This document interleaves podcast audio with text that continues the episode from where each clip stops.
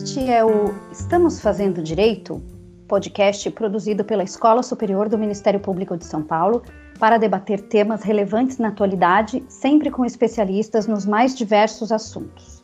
A pandemia causada pelo novo coronavírus colocou em xeque a capacidade dos sistemas de saúde dos países atingidos, e aqui no Brasil não foi diferente. Tão logo o vírus chegou ao país e começou a se espalhar numa velocidade assustadora, questionávamos: será que o SUS dará conta? O país tem a infraestrutura hospitalar necessária para o tratamento dos pacientes contaminados pela Covid-19? A exemplo de outros lugares do mundo, adotamos a chamada quarentena e o distanciamento físico para se evitar a contaminação e o consequente colapso do sistema de saúde. 75% da população brasileira utiliza o SUS, Sistema Único de Saúde, enquanto os outros 25% têm acesso à rede privada. O SUS foi subfinanciado durante décadas. Contudo, a partir da emenda constitucional número 95 de 2016, a situação se agravou, porque o sistema vem recebendo e receberá a cada ano menos verba pública. O Conselho Nacional de Saúde indica que, desde a aprovação da emenda citada, o SUS perdeu mais de 20 bilhões de reais. Não bastasse a situação de desfinanciamento por conta de uma evidente crise econômica, largas parcelas da população precisaram migrar dos planos de saúde para o SUS. A ANS 2 confirma a trajetória da migração, ao apontar a redução de 3 milhões e 100 mil contratantes de planos de saúde entre os anos de 2016 e 2019.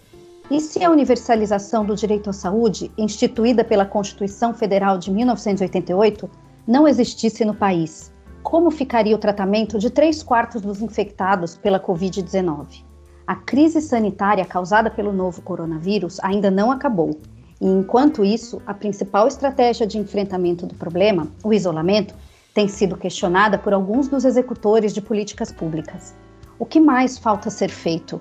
Por que tantas pessoas infectadas?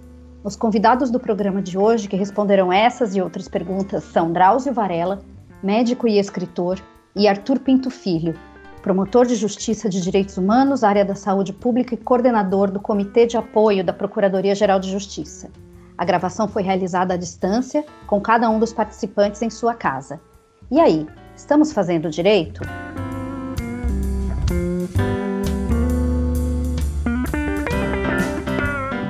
Olá a todas e a todos. Eu sou Aline Rieira, assessora de comunicação da Escola Superior do Ministério Público de São Paulo, e hoje tenho a honra e o privilégio de conversar com o Dr. Drauzio e o Dr. Arthur. Muito obrigada pela participação dos senhores. Minha primeira pergunta vai para o Dr. Drauzio. Doutor, o que seria do combate à pandemia da Covid-19 sem o SUS? Eu vou usar uma frase do Gonzalo Vecina, que é um professor da Faculdade de Saúde Pública da USP, é, que há muito tempo diz que sem o SUS é a barbárie. E agora eu acho que sem o SUS seria a barbárie máxima. Imagina o que estaria acontecendo agora com as pessoas se não existisse o Sistema Único de Saúde. O Sistema Único de Saúde tem um, tá, vem tendo um papel fundamental na organização do atendimento médico aos, do, dos pacientes com com a Covid. E, especialmente, tem sido integrador dessa assistência médica toda. Porque nós sempre no Brasil temos uma, uma relação com o SUS de principalmente de ódio, né? As pessoas menosprezam, acham que o SUS não serve para nada, e agora estão vendo o que está acontecendo. Né? Nós temos estados em que não há mais leitos na medicina privada, portanto, as pessoas que têm convênios médicos estão dependendo do SUS. Né? O SUS é o maior sistema de saúde gratuito do Ocidente, que nenhum país com mais de 100 milhões de habitantes tem um sistema único como o nosso. Então, não dá para pensar saúde no Brasil sem pensar no SUS, evidentemente. Né? Muito bem. Doutor Arthur, nós já vimos várias notícias de promotores e promotoras de justiça ajuizando ações civis públicas com o intuito de impedir a flexibilização da quarentena proposta por algumas prefeituras. Além desse trabalho, de quais outras maneiras o Ministério Público vem atuando na área da saúde para o combate à pandemia e para que, de alguma forma, esse seja um momento também de valorização da saúde pública? É, essa pandemia chegou no Brasil no momento trágico do país, né? no momento que nós vivíamos sem o vírus, três gravíssimas crises. A crise do SUS. O SUS nunca esteve tão debilitado uh, como nesse ano. E debilitado por quê? Por uma razão muito simples: o SUS sempre foi subfinanciado, desde a sua, da, do seu início. Ocorre que, a partir da emenda 95, de 2016, o que aconteceu não foi mais o subfinanciamento, foi o desfinanciamento. O SUS perdeu de lá para cá quase 5, é, 25 bilhões de reais. Então, o SUS perdendo dinheiro por um lado. Por, por outro lado, a crise econômica jogando milhares de pessoas que saíam dos planos de saúde e voltavam ao SUS. O SUS já estava absolutamente em crise, com dificuldade de lidar com a situação normal do país. E aí chega o vírus. Chega o vírus e pega o SUS no seu pior momento, no momento de maior fragilidade. Então, a questão que o doutor Drauzio coloca é, é, absolutamente importante, porque muita gente imagina que o SUS seja um, um sistema para pobres, né? O que é um equívoco. Toda a vigilância sanitária é SUS, por exemplo, e sem a vigilância sanitária hoje, a situação no Brasil seria mil vezes pior. De maneira que o SUS é, ele está dando conta da situação é, do vírus no país, mas ele poderia estar tá muito mais fortalecido e resolver uma questão muito de forma muito mais adequada do que atualmente, porque o SUS foi desmontado por políticas públicas que desmontaram o SUS durante anos. Então, é, feita essa, essa primeira observação, é de fato os promotores têm tido uma, uma atuação interessante uh, no meio da crise. Né? Uh, por quê? Em primeiro lugar, porque uh, os promotores eles estão esparramados por todas as cidades do Estado. Tem promotor em todos os lados e, no geral, é uma gente bem preparada que tem interesse em resolver e minorar o sofrimento do povo. Então, num primeiro momento, a luta dos colegas foi no sentido de evitar a chamada flexibilização selvagem. Por quê? Queriam flexibilizar de forma selvagem? Por uma razão muito simples. O, o vírus chega e pega o país, também, além da questão da crise sanitária, ele pega o país num momento muito ruim. Por quê? Desemprego alto, economia paralisada, políticas públicas equivocadas que não faziam a economia rodar. Então, os prefeitos do interior ficaram muito pressionados para abrir o seu comércio, achando que isso salvaria a situação. E é claro que não salva, porque o vírus mata as pessoas as pessoas não vão sair na rua para comprar por nada. Agora, temos que lembrar que o governo federal, que deveria tratar do tema de forma muito adequada, ele fez, um, depois de muita luta, depois de muita resistência, ele criou um, um auxílio de 600 reais e um terço da população ainda não recebeu sequer a primeira parcela. Então, a miséria no país ela ficou muito mais violenta. E os prefeitos, tentando resolver esse problema, queriam abrir de todo jeito. Então, os colegas entraram com várias ações, a Procuradoria-Geral também, para evitar isso. A segunda fase dos promotores foi buscar auxiliar as prefeituras para que elas comprassem equipamentos para melhorar a sua situação do SUS ali. Então, muito, muitos dos valores oriundos de taxas, de, de algum tipo de verba, todas elas foram encaminhadas para a Secretaria de Saúde das prefeituras para que elas minorassem os efeitos da pandemia no SUS. E a terceira fase agora está sendo muito interessante, que os colegas estão verificando em cada cidade como está a rede protetiva. Vamos pegar o SUS. Como é que está o SUS? O pessoal do, da, do Programa Saúde da Família está funcionando, está trabalhando? O pessoal do consultório de rua está indo? Por que, que não está indo? Porque falta equipamento de proteção? Enfim, verificando as redes. Para terminar essa, essa colocação, vale lembrar que esse comitê de saúde ele tem vários setores. Então, ele tem a turma que cuida da questão da saúde pública, tem uma outra que cuida da questão do idoso, da pessoa com deficiência, da violência doméstica, da vulnerabilidade do consumidor. Enfim, cada grupo de promotores trabalha numa área, criando é, posições do Ministério Público que deverão ser seguidas por todos os colegas. Perfeito, doutor Arthur. E agora gostaria de saber do Dr. Drauzio. Nós sabemos que distanciamento social em comunidades e em locais com população em situação de vulnerabilidade é muito difícil de ser colocado em prática. Nesses lugares, o que fazer para diminuir ou até mesmo estancar o contágio do coronavírus? Podemos dizer que o coronavírus se alimenta e se fortalece da desigualdade social? É, eu acho que aí não há dúvida nenhuma. Né? É, a desigualdade social potencializa a disseminação do coronavírus. Porque, como disse o doutor Arthur, se nós temos uma população vulnerável, que não consegue sequer receber esse pequeno auxílio que o governo federal tem oferecido, você tem um nível de miséria no país, né? porque as pessoas, em geral, trabalham sem carteira assinada e trabalham por conta própria e dependem do, do que recebem durante o dia para poder passar no supermercado e levar alimentos para casa. Eles não resistem dois, três dias.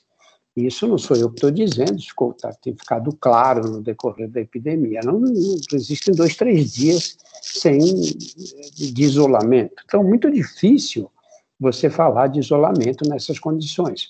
O, o Brasil foi o primeiro país em que, que a epidemia chegou, com, com, que encontrou esse nível de, de, de desigualdade social.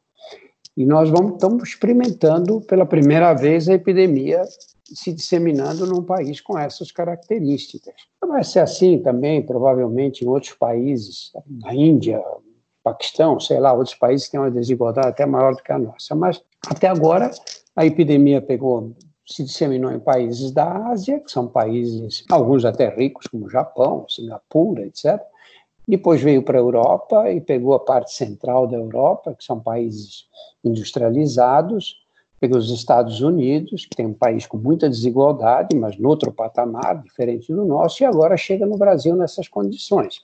Eh, eu circulo muito pelas periferias aí, fazendo programas para televisão. Você entra nessas casas, não tem nada. Às vezes é um cômodo. Num cômodo moram cinco, seis pessoas. E é pelo país todo essa realidade. Né? Como é que você é, pode fazer essas pessoas ficarem isoladas? Cinco, seis crianças, às vezes né, adultos e crianças misturados, às vezes num cômodo só. Como é que se consegue manter essas pessoas dentro de casa? Nós temos dois tipos de pressão. Primeiro, pressão para ganhar o sustento. E segundo, a pressão do ambiente, de ter que ser confinada num ambiente muito limitado, de espaço muito limitado. Isso deu para a epidemia brasileira características muito singulares. E isso explica essa disseminação tão rápida e o número de mortes tão grande como nós estamos vendo no Brasil. Eu não, não, não consigo enxergar essa realidade com otimismo, sinceramente. Eu acho que nós vamos ter um grande número de mortes de brasileiros até que a epidemia comece a, a nos dar um pouco mais de trégua. Isso vai acontecer, mas vai levar tempo e nós até aqui não estamos vendo, até este momento, em nenhum lugar do Brasil, a epidemia tendo uma diminuição significativa do número de mortes. Só aproveitando essa resposta do senhor e em relação a pessoa, muita gente junta no mesmo espaço, né? Como está a situação do, nos presídios? O contágio também está chegando a esses locais? O poder público tem olhado para essas pessoas? Olha, nós temos um, uma situação gravíssima nos presídios, evidentemente. Né? As cadeias brasileiras são superlotadas, todas elas são superlotadas, raríssimas exceções pelo país. E algumas são superlotadas num grau que as pessoas ficam coladas umas nas outras, né? Dormem os pés de um virados para o rosto dos outros, coladas praticamente, colados praticamente. E não há como você impedir que esse vírus se dissemine. Não, pega uma cela, aqui em São Paulo, por exemplo, pega o Cadeão de Pinheiros. As celas são celas para 15 pessoas, celas grandes. Tem cinco triliches, né? dá para deitar cinco pessoas. Mas você não encontra uma cela no Cadeão de Pinheiros que não tenha mais de 30. 15 dormem no chão, colados uns nos outros. Alguém tossindo ali com o vírus vai espalhar para todo mundo, evidentemente, não é? Nós não temos o controle, porque nós não testamos ainda as pessoas nos presídios. Isso vai ser feito, mas nós ainda não fizemos. Então, não temos ideia exata. Nós temos no Brasil mais ou menos uns 700 e poucos mil presos, ninguém sabe o número exato, mesmo porque varia dia a dia. E temos aí coisa de uns 120 mil, mais ou menos, até onde eu sei, o número de agentes penitenciários trabalhando com esses presos. São grandes populações. Nos Estados Unidos, os presídios são considerados hoje a principal fonte de disseminação do vírus. E aqui vai ser assim também. Só que quando você diz que tem que montar uma estratégia para lidar com a epidemia nos presídios, as pessoas acham que você está querendo proteger os bandidos, elas não têm um alcance de que enquanto houver gente infectada, todos nós corremos risco. Correm risco os mais velhos, correm risco as mulheres grávidas, correm risco as populações que têm fatores que as colocam nessa, nesse grupo. Então, na verdade, é, essa questão dos presídios é uma coisa muito importante. Nós temos, eu faço parte desse grupo é, que, que destina os recursos que foram doados pelo Itaú Unibanco Pra, e, e, nós estamos distribuindo máscaras para os presídios. Fizeram mais quase 3 milhões de máscaras, estão sendo distribuídas agora, três máscaras por preso e cinco para os agentes penitenciários, para cada agente penitenciário. E nessa tentativa de tentar ver se a gente consegue conter um pouco a disseminação. Não é fácil, porque você tem que convencer as pessoas a usar máscara e você tem que, apesar da máscara, tem que lavar a mão o tempo inteiro. Grande parte dos nossos presídios falta água, tem água no começo da manhã, depois tem água no fim da tarde e acabou. Então, como é que você manda as pessoas lavarem a mão se eles não têm acesso à água? É uma realidade absurda. Olha, para resumir, nós estamos pagando agora todas, toda, toda a conta que foi acumulada no decorrer desses anos da falta de interesse pelo SUS e dessa política penitenciária que nós temos no Brasil. Essa coisa de prender, tem que prender todo mundo, tem que jogar nas cadeias, se não tiver, se não tiver lugar, a gente empilha. É, tem seus problemas, né? Veja que coisa curiosa.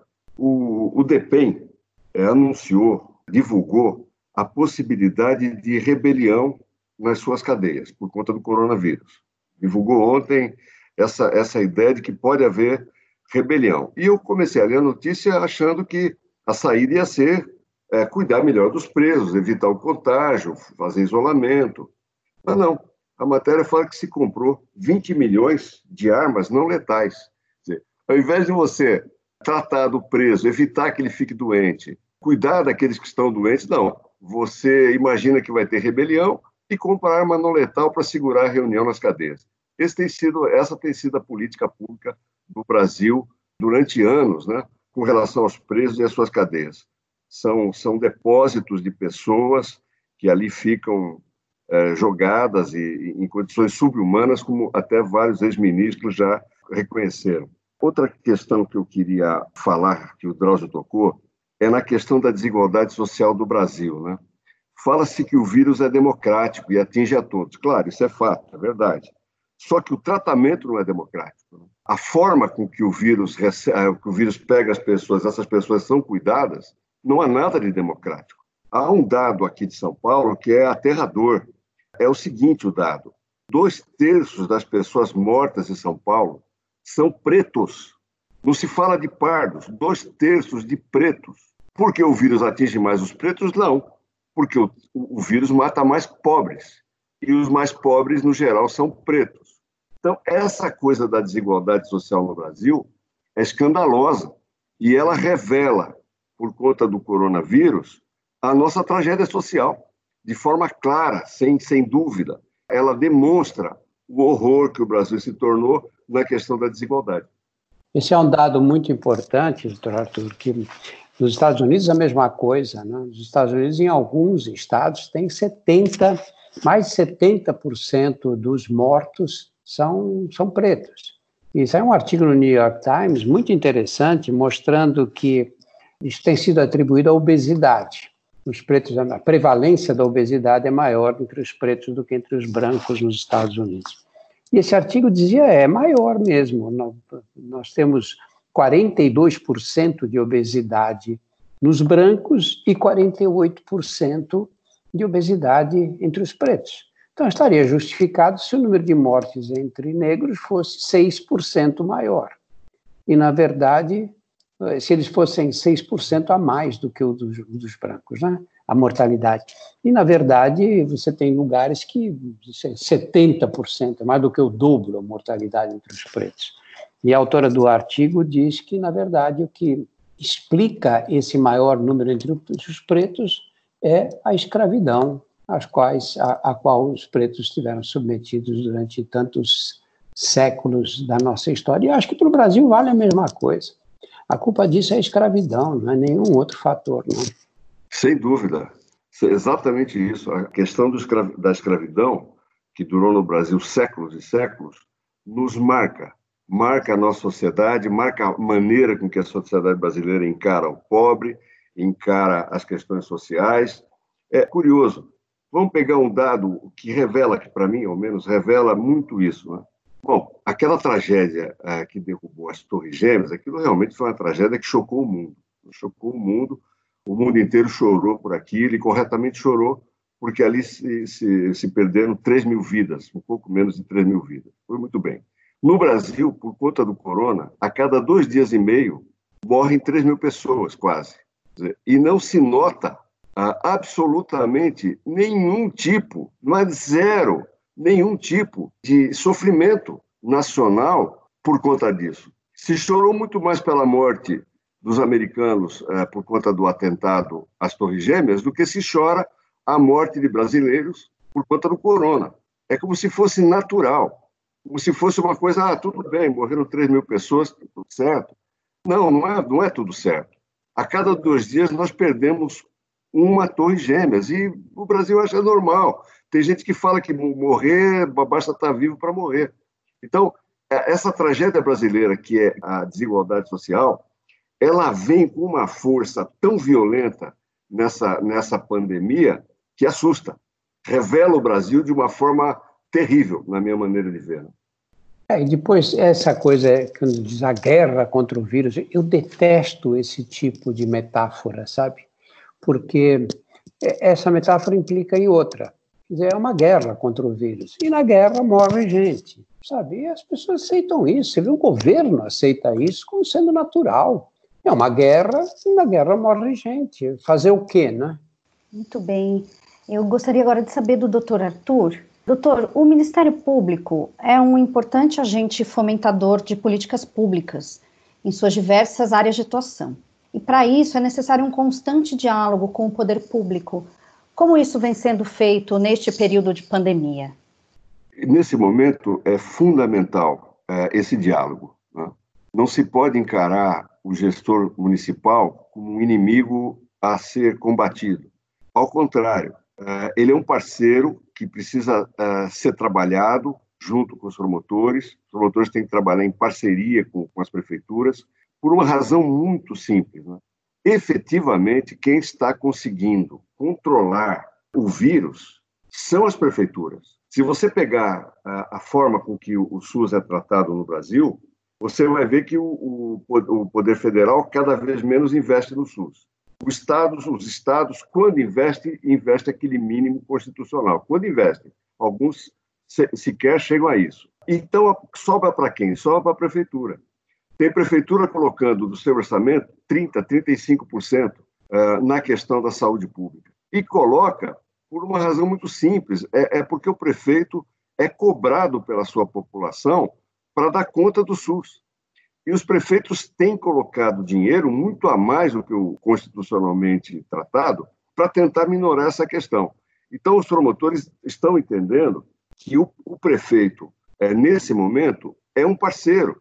É um parceiro que tem que ser ajudado, tem que ser conversado, e, ações contra a prefeitura em casos muito pontuais. Né? Quando não há possibilidade de diálogo, e aí sim, Aí a, a questão se resolve no judiciário.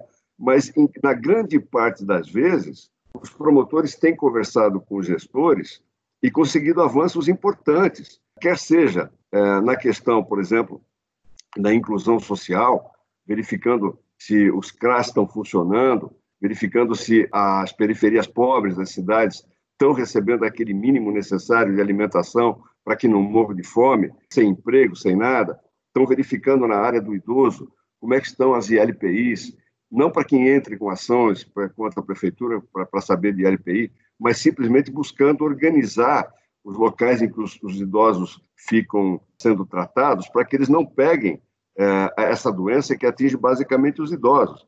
Então, e você pega em cada área do Ministério Público uma possibilidade de diálogo com o prefeito, e isso está sendo feito. Eu acho que esse é um avanço muito grande da instituição, que está entendendo, já não é de agora, mas agora ficou muito claro, que é muito melhor você conversar com o prefeito e acertar com ele formas de avanço na sociedade ali, do que largar a conversa e entrar sempre com ações. Ações, no geral, é, resolvem algumas coisas, mas outras não resolvem nada. Vou dar um exemplo aqui de São Paulo. Um colega, há muitos anos atrás, entrou com uma ação para que um hospital ali da Zona Sul, é, o Hospital Jabaquara, é, fosse reformado e agisse de forma correta. E fixou uma multa de R$ 1.500 por dia, por dia, para que a prefeitura fizesse isso sob pena dessa multa. Pois muito bem, a ação foi julgada procedente, transitou em julgado já há alguns anos, a dívida hoje está quase um bilhão de reais.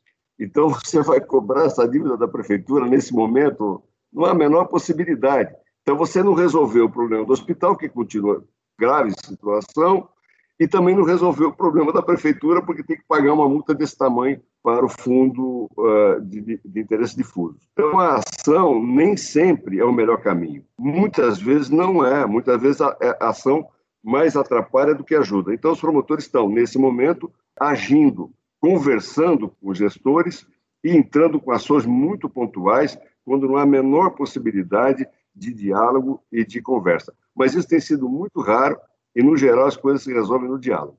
Ótimo. Mesmo porque a judicialização durante a pandemia, neste período, pode acabar significando mais mortes, né? Sim, ela tem que ser muito bem é, pensada, né? Muito bem pensada. As, as ações elas são um tiro de canhão.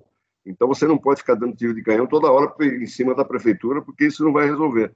E a situação da pandemia nos mostrou que o fundamental nesse momento é, primeiro, o Ministério Público ter uma linha de direção. Isso o comitê está fazendo, por meio dos enunciados, dando uma linha para que todos os promotores a sigam. Isso há muitos anos não tinha no MP. O promotor ficava a seu bel prazer, a instituição não lhe dava nenhuma orientação. Agora sim, por, por conta desse comitê, alguns enunciados são feitos e ali tem uma linha. Isso não significa que o promotor esteja absolutamente coagido a cumprir aquela linha. Ele pode cumprir outra, desde que ele especifique e diga por que está fazendo isso, não há nenhum problema. Agora, o Ministério Público tem que ter vontade, ideia, posição. Isso está sendo feito. Facilita muito a vida dos colegas, porque você, quando vai conversar com o gestor, você não vai falar em nome próprio, você está falando em nome de uma instituição que tem uma linha de atuação. De maneira que isso ajuda muito nesse momento trágico do país. Né? Eu acho isso, esse tipo de, de, de, orientação geral da maior importância, doutor Arthur, porque nós temos, então, um promotor em cada cidade Estado, fica muito difícil, cada um pensa de um jeito, e aí você pode ter medidas bem intencionadas como essa, que, que afinal não resolve nada, e ao contrário, aumenta o tumulto, cria mais problemas. Né? Eu lembro uma vez no departamento de transplantes de, no departamento de fígado lá do Hospital das Clínicas, anos atrás, que um promotor eh, deu ordem para um doente que entrou com uma ação para que ele fosse operado de, da vesícula, era uma cirurgia eletiva, não era cirurgia de urgência, eh, que ele fosse operado em 72 horas. E eu lembro que o chefe do serviço devolveu para o promotor a lista, entregou a lista para eles, quem é que o senhor acha que eu tiro dessa lista para colocar essa pessoa? Às vezes, uma medida bem intencionada, que era resolver o problema daquele doente que realmente precisava da cirurgia, mas a falta do conhecimento da, dos detalhes da, do problema leva a soluções eh, inviáveis. Né? Então, acho que existia uma orientação geral, e como o senhor disse, lógico, o Ministério não vai dizer para o promotor o que ele tem que fazer em cada caso específico, mas tem uma orientação geral, acho que é de grande utilidade, é muito importante isso, porque garante uniformidade das decisões. Né? É, eu acho que o Delcio tocou num ponto muito interessante, que é, é a, a, que a gente chama de judicialização selvagem, né?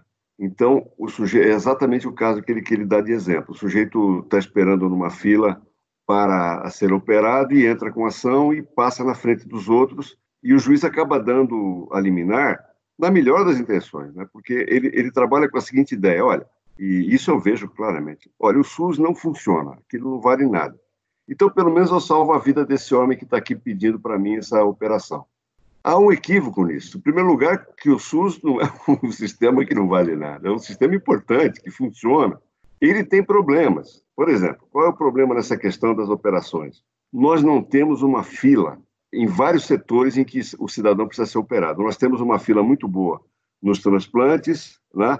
coração, rim, etc. Isso funciona muito bem, porque é uma fila organizada, todo mundo sabe qual é o lugar da sua fila, todo mundo sabe quais são os critérios para que seja operado. Mas, por exemplo, se você tem um problema no joelho e você precisa de uma operação, a fila não existe, é a fila do teu hospital. Não tem uma fila unificada.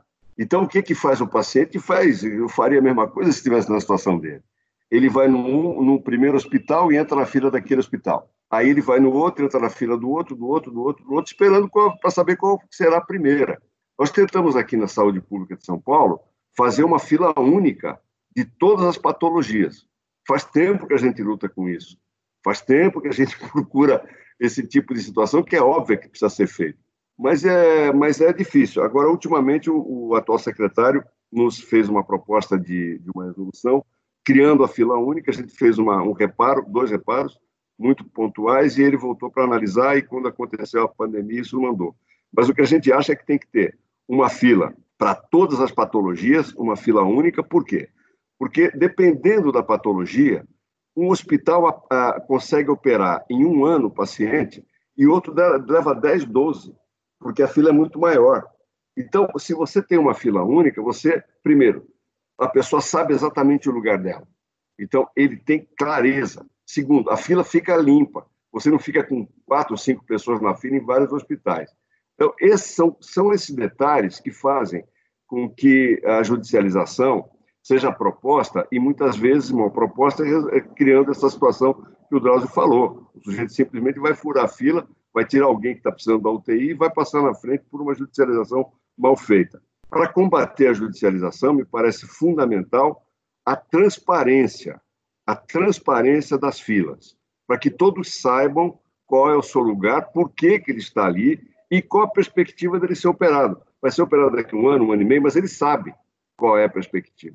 Então, esse é um dos detalhes que, que o SUS precisa resolver, para, inclusive para minorar a judicialização, que cada vez é maior. Né? Olha, isso é, não é tão difícil porque nós já temos essa estrutura montada no caso dos transplantes, não é, doutor Arthur? O senhor precisa de um transplante, o outro que mora, um morador de rua precisa do transplante, a fila é aquela.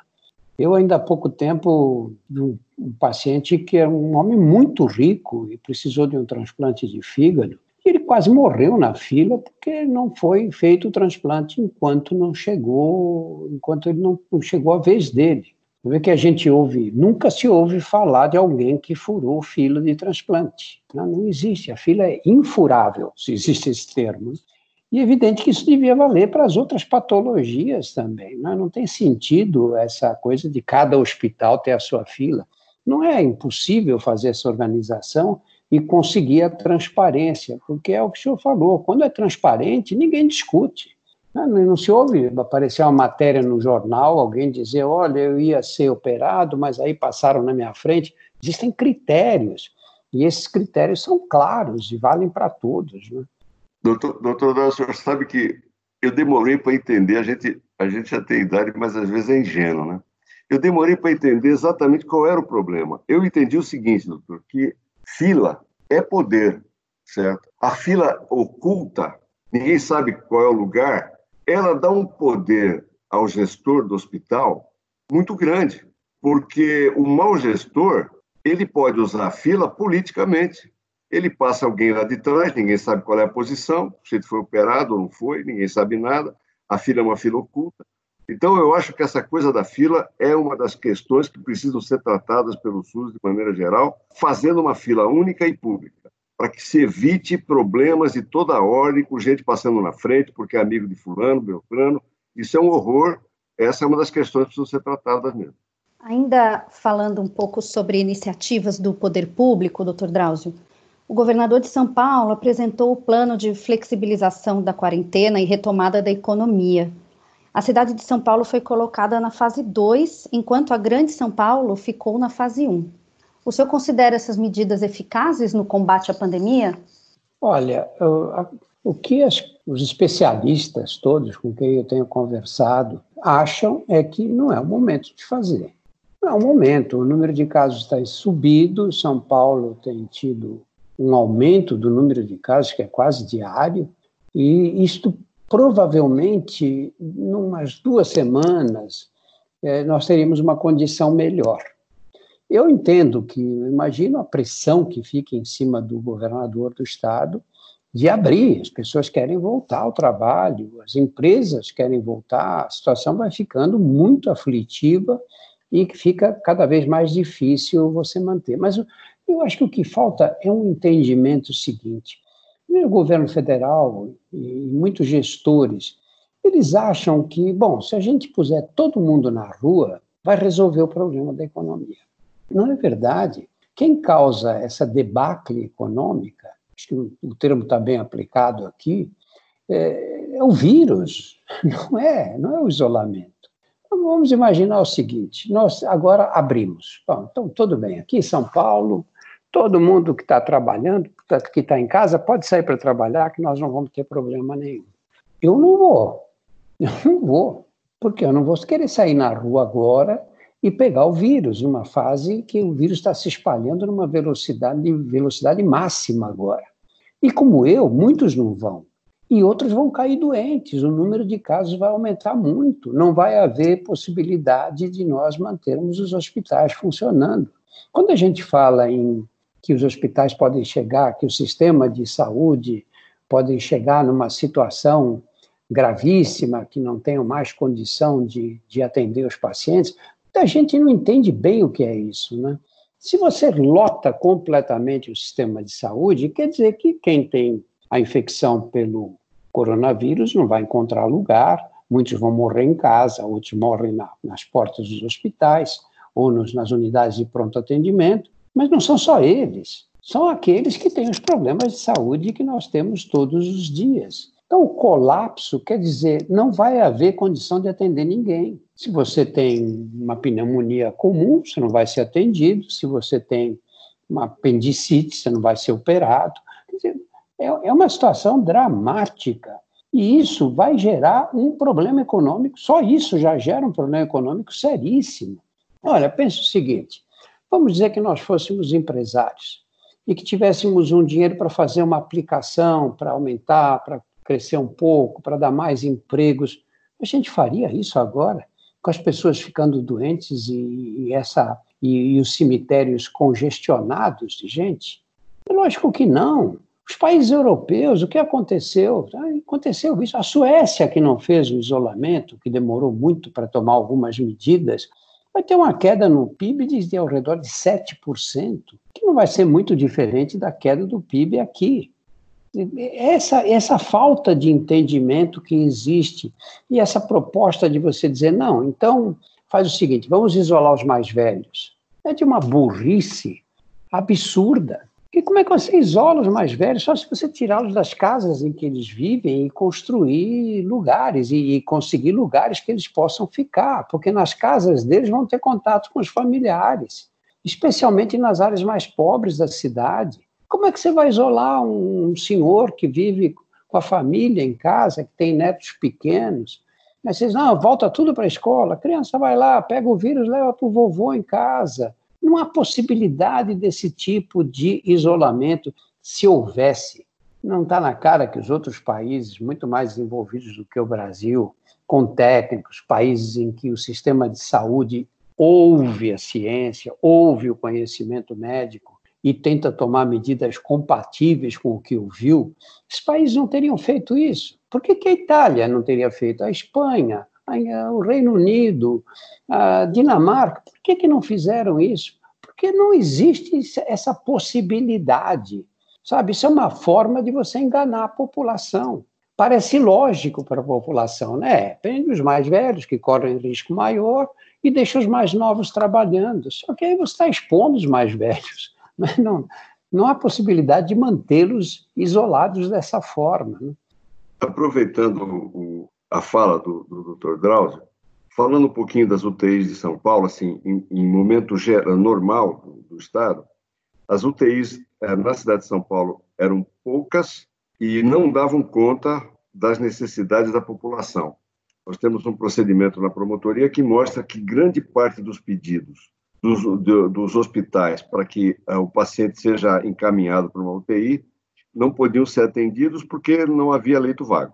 Então, a cidade de São Paulo estava, antes da pandemia, com problemas de, de vagas em UTIs. Né?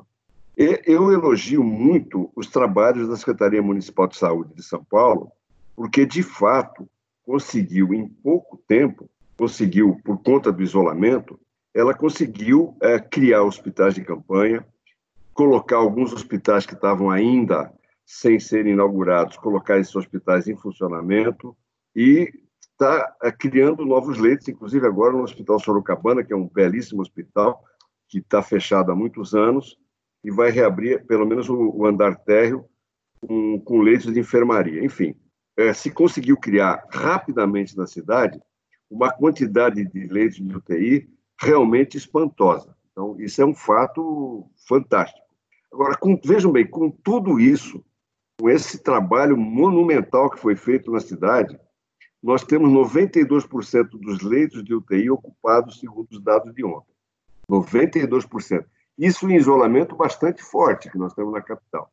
Eu me preocupo muito, o decreto do, governo saiu hoje, eu não consegui ainda ler ele inteiramente, mas eu me preocupo muito porque na minha cabeça, o lógico é o seguinte: quanto mais pessoas na rua, mais o vírus vai circular. Quanto mais o vírus for circular, mais pessoas vão precisar de hospitais e UTIs. Ora, se você já tem 92% dos UTIs, dos leitos de UTIs ocupados hoje, nada me indica que esse número vai cair. Não, não é possível, não, não, teria lógica. Seria, um, seria realmente um fato para que seja analisado. Se você deixa a população andar, o vírus fica solto, ele começa a, a pegar mais gente e essas pessoas não vão precisar de UTI. Seria um, um dado que seria relevante para análise mundial. Mas não acredito nisso. Eu acho que as pessoas vão se infectar mais, as pessoas vão precisar mais de UTI e vai ficar essa coisa complicada, né? É, de, de, abrir e fechar a cidade, abrir e fechar a cidade, numa situação é, muito complicada, porque não podemos esquecer que de fato a população está com problema. O desemprego é alto, a miséria é muito grande, o governo federal e o governo estadual não auxiliam as populações pobres como deveriam fazê-lo. Então, nós temos uma situação que me parece, assim, num primeiro momento, vamos analisar o decreto com calma, mas muito explosiva. Há muita discussão dessa coisa dos médicos é, em função da falta de, de ventiladores mecânicos, terem que decidir quem vive e quem, quem morre, né? quem tem acesso ao ventilador e quem não tem. Mas é isso que o doutor Arthur falou, isso sempre foi um problema de quem trabalha no SUS. Converse com qualquer médico que atende, é, que unidades de pronto atendimento no SUS e, e pronto e pronto socorros no SUS. Você, eles têm isso o tempo todo. Não tem vaga, não tem vaga na UTI. Aí eles têm que tomar a decisão de quem eles mandam para a UTI. E quando a gente fala nessas decisões, tem que pensar no reverso. Quem é que eles não mandam para as UTIs? É como agora. Não é que o médico decide qual das daquelas vidas ele vai salvar, mandando para a UTI. Ele decide também qual daquelas vidas, ele, qual, qual daquelas, quais daquelas pessoas ele vai deixar morrer. Isso sempre foi um problema do SUS. É lógico que agora está magnificado pela epidemia. Né? Perfeito. Doutor Drauzio, o senhor é há muito tempo um importante comunicador. Nós sabemos que a informação tem o poder de melhorar a qualidade de vida das pessoas ou até mesmo de salvar vidas. Recentemente tratamos aqui no Estamos Fazendo Direito sobre o perigo das fake news, ou melhor, da desinformação, nesse período de pandemia. Mas com a mesma velocidade que a Covid-19 vem se alastrando, também mudam as descobertas e os procedimentos. Qual a importância de construir políticas públicas baseadas em fontes médicas oficiais para que a desinformação não seja mais um fator de contribuição para o colapso do sistema de saúde? Olha, não é fácil, não é fácil porque quando você estabelece, existem canais de comunicação das secretarias da saúde, tanto da prefeitura quanto do estado, o próprio Ministério da Saúde tem sites com informações muito úteis, úteis. Mas o problema é que a internet não tem controle, não tem controle nenhum. Um idiota qualquer publica uma bobagem, uma noção errada, e isso corre pela internet e não tem como segurar. Eu, eu vejo com muita preocupação esse papel da internet, que tem um lado maravilhoso, né? Imagina hoje a gente viver sem ela, seria totalmente impossível, né? As informações, o mundo colhe na internet hoje. Mas, infelizmente, esse, esse é um efeito colateral. Quando a fake news é uma, uma notícia boba, que não tem nenhuma repercussão, por exemplo, ocorreu uma coisa que você devia tomar água com limonada o dia inteiro para manter um certo pH na garganta, para que o vírus não penetre pela garganta. É uma bobagem. Mas tomar limonada não causa nenhum problema, ao contrário, pode até ser bom. O problema é quando você começa a discutir pontos mais sérios, como, por exemplo, essa coisa da cloroquina, uma droga que não tem nenhuma demonstração científica de que tem utilidade, que está sendo proibida em vários países por causa dos efeitos colaterais, entre os, entre os quais arritmias cardíacas que podem levar à morte. A Organização Mundial da Saúde tem uma posição clara hoje contra a cloroquina e nós estamos aqui distribuindo cloroquina pelo país para as pessoas tomarem em casa nas fases mais precoces da evolução da doença, correndo risco de morte pela ou de complicações graves pelo tratamento e não pela e não pela COVID, que na maioria dos casos tem evolução benigna. Quer dizer, essa, esse tipo de, de informação que corre solta e que no fim vira até uma, uma politização, que é a primeira vez na vida que eu vejo mais de 50 anos de medicina, a politização de um medicamento porque se você está a favor do presidente da República, você tem que ser a favor da cloroquina e contra o isolamento. E se você é contrário a ele, aí você tem que ser contra a cloroquina. Olha, olha o ponto em que nós chegamos. Né? Olha o ponto. Isso é uma fake news praticamente oficial, né? quer dizer, que é colocada dessa forma como se nós tivéssemos uma salvação. Por que, que os políticos fazem isso? Eles fazem isso porque eles querem enganar a população, essa é a realidade. Sabe, você diz, olha, se você vai para a rua, então, se você pegar o vírus, você tem um remédio aí, que é um remédio ótimo. Pronto. O presidente dos Estados Unidos que toma esse remédio para não pegar o vírus. Quer dizer, é um idiota, não é? Como é que ele fala uma coisa dessa sem nenhum conhecimento? Nem sei se é verdade que ele faz isso, mas é, se fizer, então pior.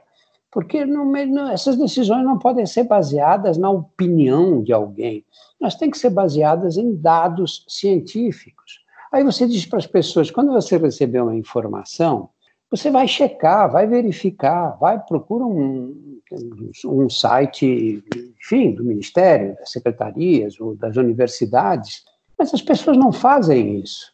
Você, para fazer isso, tem que parar, olhar, isso exige uma certa racionalidade enquanto que para passar para frente você dá um encaminhar e pronto, joga para frente. Né? Eu, eu, lembro a importância do presidente, da fala do presidente, é, é fantástica, porque, veja, eu vou dar um exemplo americano. O Trump, numa das, das falas dele, sabe-se lá de onde ele tirou, ele disse que se utilizar de água sanitária, bebendo água sanitária e tomando sol, o vírus morreria. Né? E todo, toda a, a comunidade científica ficou atônita com isso, porque não tem nada, nenhum estudo sobre esse problema. Isso é uma aberração, um absurdo. Mas disse o presidente americano, e muitos americanos acreditam exatamente no que ele diz. Tanto acreditam que na semana subsequente a essa fala, os médicos americanos informaram que aumentou muito o número de pessoas intoxicadas por beberem água sanitária e terem que ser levadas aos hospitais por conta disso. Então, veja, por mais aberração que diga um presidente, Ele é o presidente da República, a fala dele tem poder.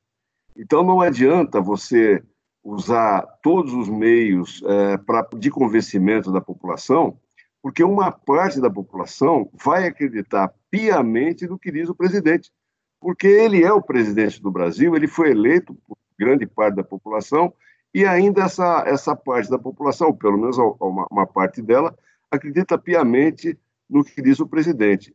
E isso, no caso brasileiro, é gravíssimo, porque, vejam, é, o próprio presidente da República, ele se coloca contra a política da, da, sua própria, da, sua própria, da sua própria presidência. Ele se coloca contra, todo o tempo, o que dizia o Ministério da Saúde, pela voz de dois ministros, que ele colocou para fora. Esses dois ministros tinham uma política que é a política de Estado, que era pelo isolamento, era contra a cloroquina, etc. Era uma política racional. E aí você tinha uma política de Estado definida pelo próprio Ministério da Saúde e o presidente bombardeando a política que deveria ser dele mesmo. Não há paralelo no mundo de uma situação dessa. Não há, não há. Não há no mundo uma situação como nós encontramos hoje no país. Então, você tem uma, uma, uma situação muito peculiar de um presidente da República como o nosso e uma pandemia num país pobre e com o SUS muito, muito destroçado durante anos. Essa é a tragédia brasileira. Como diz o doutor, o doutor Drauzio, nós vamos ver o que vai acontecer é, num país com as dimensões brasileiras, com a, com a miséria brasileira, e eu acrescento, um presidente que boicota todo o tempo a, a sua própria política por meio do, do, Ministério da Saúde. Perfeito. Doutores, nós chegamos ao fim do programa. Eu poderia ficar aqui mais horas ouvindo o que os senhores têm para dizer. E antes da gente terminar, eu gostaria que me respondessem o seguinte: estamos utilizando nossos recursos econômicos, humanos e científicos da melhor maneira possível para combater o novo coronavírus? Estamos fazendo direito? Doutor Arthur, se quiser começar. Eu acho que o, o Brasil, por meio dos seus cientistas, por meio dos seus técnicos, é, está fazendo um esforço monumental, monumental, monumental e eu diria até heróico. Se você verificar que grande parte dos enfermeiros e médicos, pelo menos no princípio da pandemia, iam para os hospitais com equipamentos de proteção individual individuais muito muito toscos, né? alguns até iam com capas de chuva, é, você nota que há um esforço. O Brasil tem, um, tem, um, tem uma população, tem uma, tem uma gente que realmente é impressionante a, a garra e, e, e, a dedicação que se meteram nessa, nessa luta contra o coronavírus. Né? Eu acho que o Brasil tem uma parte sadia, né? sadia mesmo, essa é a palavra correta, uma parte sadia da população muito, muito importante, muito, muito dedicada, médicos, enfermeiros, os profissionais, fisioterapeutas, enfim, todas as pessoas que cotidianamente estão nos hospitais enfrentando a possibilidade de contágio, enfrentando a possibilidade de levar o vírus para sua casa e mesmo assim estão ali na luta. Vários já morreram, vários estão infectados, já estão afastados, enfim, isso, isso é fantástico. Também temos no Brasil cientistas, tanto no, no, no Butantan, quanto na Fiocruz, em outros locais. Agora, lá no Nordeste, se criou um, um, uma situação muito curiosa, muito importante. Os governadores se uniram, criaram um mecanismo com cientistas que ali estão e cientistas de outros lugares para discutir e combater o, o, vírus da melhor maneira possível. Então, há, há no Brasil uma parte saudável da população que está fazendo coisas muito, muito interessantes. Então, ao invés da gente ficar dando margem àquilo que é doença no Brasil, eu acho que tem uma parte sadia que vai ganhar essa luta, eu diria, ideológica, política, né? porque não é possível que a parte sadia, que a parte que faz ciência, que a parte que fala com racionalidade, perca para fake news, perca para coisas absolutamente fora da, da realidade, fora do padrão normal de pensamento. Então, eu sou muito é, animado com o Brasil, no sentido de ver que surgiram nessa pandemia coisas muito interessantes, não só no Sul, como no Nordeste, em todos os lugares, buscando resolver problemas estruturais da melhor forma possível. Espero que essa parte sadia do Brasil vença e que dê o rumo e o ritmo que o nosso país precisa. Olha, acho que o doutor Arthur tocou num ponto muito importante. A gente fica muito revoltado com essas medidas, com, e especialmente com pessoas que atrapalham, que prejudicam o combate à epidemia, porque realmente, é, de fato, é revoltante mesmo. Mas essa, é, essa análise que o doutor Arthur fez é exatamente o que eu penso. Quando você viu no Jornal Nacional aparecer notícias de Macapá, de São Luís do Maranhão, de Boa Vista, nós vivemos num país continental que ignora uma grande parte do próprio país. Ignora, a gente não tem ideia do que se passa por lá. Macapá pode aparecer no Jornal Nacional se cair um avião perto de Macapá.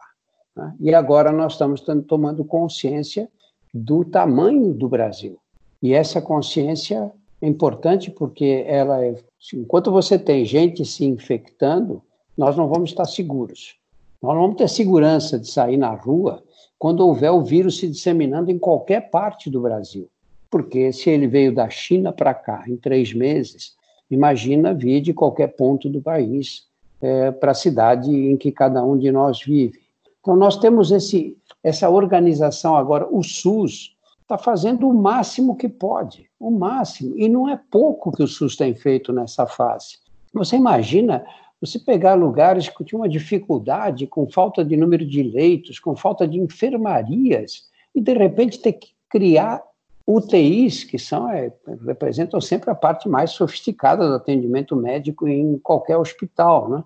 E nós mostramos que é possível você construir rapidamente, que você agilizar, que você transformar espaços disponíveis em, em, em espaços para atendimento público. Estamos vendo estádios de futebol aí servindo de hospitais, aquele desperdício que se fez de dinheiro para construir estádios para a Copa, hoje estão tá mostrando para nós claramente que esse, se tivesse esse dinheiro sido empregado em, em no, no, no, Sistema Único de Saúde, nós estaríamos numa situação muito melhor. Eu acho que o país vai amadurecer muito com essa epidemia, porque o sofrimento amadurece a gente, o sofrimento tem esse dom de catalisar as ações contra as necessidades. Eu acho que nós vamos emergir dessa crise toda um país melhor do que aquele que nós tínhamos até o final do ano passado. Doutor Arthur e doutor Drauzio, eu agradeço demais a participação dos senhores neste podcast. Muito obrigado a todos. Obrigado, foi um bom, foi um prazer é, conversar com o Drauzio e com o pessoal da nossa Escola Superior do Ministério Público. Muito, muito obrigado. Aos nossos ouvintes, muito obrigada pela audiência. Sigam nossa programação no site e nas redes sociais da escola e até o próximo. Estamos fazendo direito?